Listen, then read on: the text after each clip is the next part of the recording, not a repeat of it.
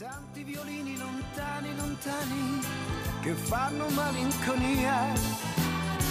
Sei tu che mai voluto a cena da te, ma non hai preparato. Qué linda música. Ay, Qué linda música. Una tarde, aparte nos fuimos a Italia, ¿eh? Mientras, ¿Viste? Esto, mientras- esto es así. Tengo oyentes que dicen, ¿qué les parece un poquito de Silvana Di Lorenzo, Moyanus? ¿Qué parece? Bueno, un día la vamos a- en italiano, dice, como ustedes quieran. Y otro oyente le pide a Moyanus La Rosa de Fuego, y otro oyente le pide a Moyanus otro tema. Bueno, Moyanus pero te- que abriese una página propia. Pero como todos los, los miércoles tenemos el placer de encontrarnos con un amigo, ¿no?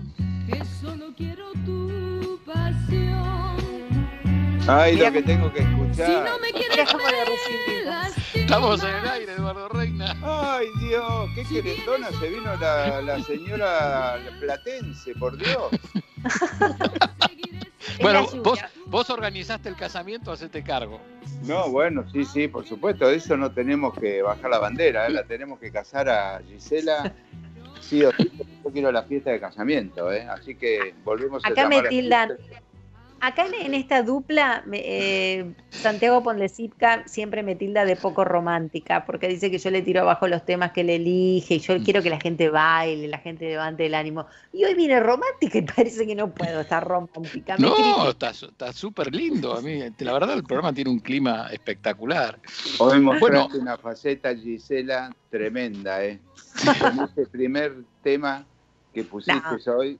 Impresionante. Sí, sí, sí, sí, tremendo, es un tremendo. tema maravilloso para mí, maravilloso para escucharlo bien, bien fuerte.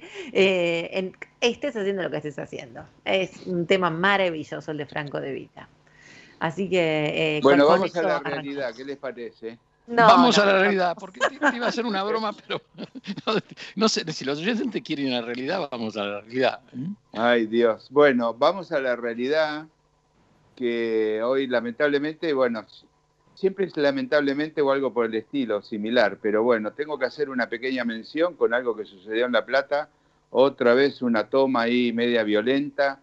Necesitamos, no voy a hacer comentarios porque no estoy al tanto, pero voy a hacer un solo comentario que de sentido común. Creo que alguien tiene que dar una señal de la propiedad privada en el gobierno, como diciéndole muchachos, el que tiene algo que se quede tranquilo, vamos a luchar por ellos y no dejar que sucedan estas cosas, porque la verdad, con estas cosas que suceden, eh, los inversionistas están cada día más lejos. Eso punto y al otro renglón, porque esto sucedió hace un rato y como estoy caminando por el centro y todo, no me pude este, eh, informar demasiado.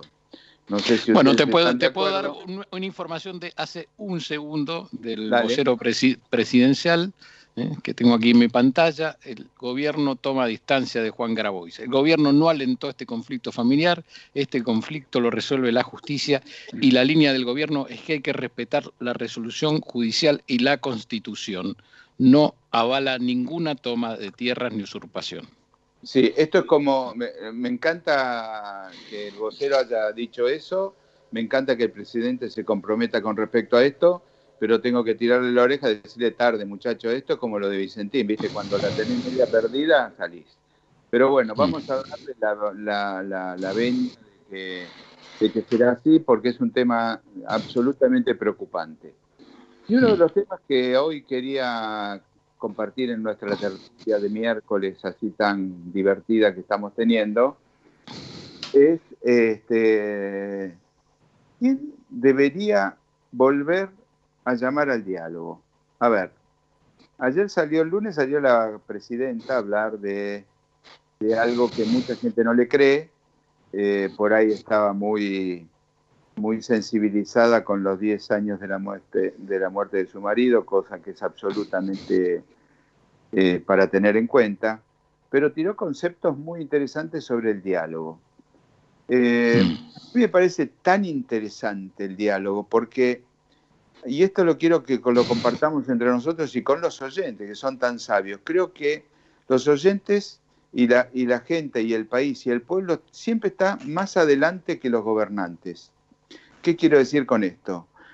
Toda la gente que vos hablás quiere que se sienten, dialoguen, se pongan de acuerdo y vayamos para adelante como país. Ningún argentino quiere que vayamos o, volvamos para atrás. Entonces creo que la gente debería estar empoderada con respecto a esto y los gobiernos deberían aprender de la gente que es necesario el gobierno. A ver, ejemplo Uruguay. Uruguay, Sanguinetti y Mujica eran dos personajes absolutamente enfrentado por la política y en el momento de la vejez, en el momento de la madurez, donde todos este, realmente ponemos un, voto de, sabiduría, si se quiere, los dos tipos se, se, van porque dicen que venga gente nueva. Hmm. Mucha gente dice, bueno, se podrían haber ido antes. Ok. Lo importante es que tomaron la decisión. Y los gobiernos lo manejan en la Argentina y en muchos lados de, Latinoamérica, gente que ha vivido del gobierno toda su vida y no ha pagado un sueldo en un empleado, como vos, Santi, con tu radio, como mucha gente que ha pagado un sueldo, el político en general hace política y no paga sueldos. Es más, cobra del Estado. Entonces me parece que llega un momento donde tenemos que empezar a cambiar un poco los políticos, cambiar un poco las ideas, porque en definitiva, si no cambiamos, las cosas no cambian. No sé qué opinan. Estoy de acuerdo que hace falta un cambio generacional. Estoy de acuerdo que muchos de los políticos que vemos nunca hizo o tuvo una empresa, pagó un sueldo, un impuesto, y así es muy fácil por decreto, por decisión, administrar la que no es de ellos. ¿no? Pero ¿cómo llegamos a ese cambio generacional? Porque también necesitamos un cambio cultural. Sí, bueno, eh, esto no se logra de un día para el otro, me parece que es forma de empezar, yo creo que Cristina ya no tiene más, nadie tiene más excusa de decir cómo se pondrá Cristina, porque si Cristina en algún momento criticaba las relaciones de Alberto con la con IDEA, con la UIA, etcétera, este, hoy ya no tiene más remedio que aceptarlo, porque ella misma dijo hay que buscar un diálogo consensuado entre todos. Yo quiero ver si con los sindicatos va a lograr lo mismo. Si los sindicatos, pues también en definitiva, cada uno tiene su gran kiosco. Mm. Entonces, hay que ver, hay que ir a romper los kioscos, pero esto no se rompe de un día para el otro. Hay que sentarse con grandeza, tratando de generar un país para todos, porque si no, ¿qué va a pasar? Todo el mundo se va a ir. pero Eduardo, Eduardo, déjame, déjame para, para reflexionar y eh, juntos, ¿no? De los últimos gobiernos, cada vez que hubo un anuncio, y aquí están todos, porque Macri también los, un anuncio de diálogo. Después fue, fue Sarasa, el gobierno de Cristina. O sea, cuando están arriba no, no llaman al diálogo ni en pedo, perdón que, me, lo diga así, ¿no? Cuando están débiles dicen que hay que llamar al diálogo. Pero después el diálogo son tres notas en los diarios y cada uno por su lado, y si se cae, se cae, y si me aguanto acá arriba, me aguanto acá arriba. ¿Se entiende lo que digo, no? Totalmente. Yo creo que eh, me parece que alguien tiene que tomar la iniciativa y lamentablemente la iniciativa la tiene que tomar el gobierno. La oposición no mm. puede llamar al diálogo porque no tiene el poder hoy. Eh, estoy totalmente de acuerdo con vos que, en su momento la soberbia del macrismo nos ha mm. llevado a esto, porque en definitiva era Marcos Peña te acepta, no te acepta, te, vamos para adelante, no vamos para adelante, en función de lo que Marcos Peña quería. Entonces, este, eso también no debe, no debe ser. Entonces, nos vamos a tener que comer, sabemos, como gobierno, que nos vamos a tener que comer alguna frutillita y, este, y vamos a tener que avanzar en otros temas. Esto es así de sencillo.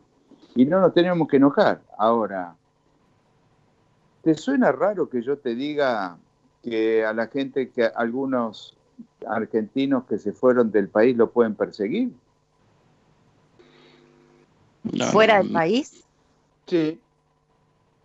¿Quiénes son los dos relevantes políticos que han, este, se han ido?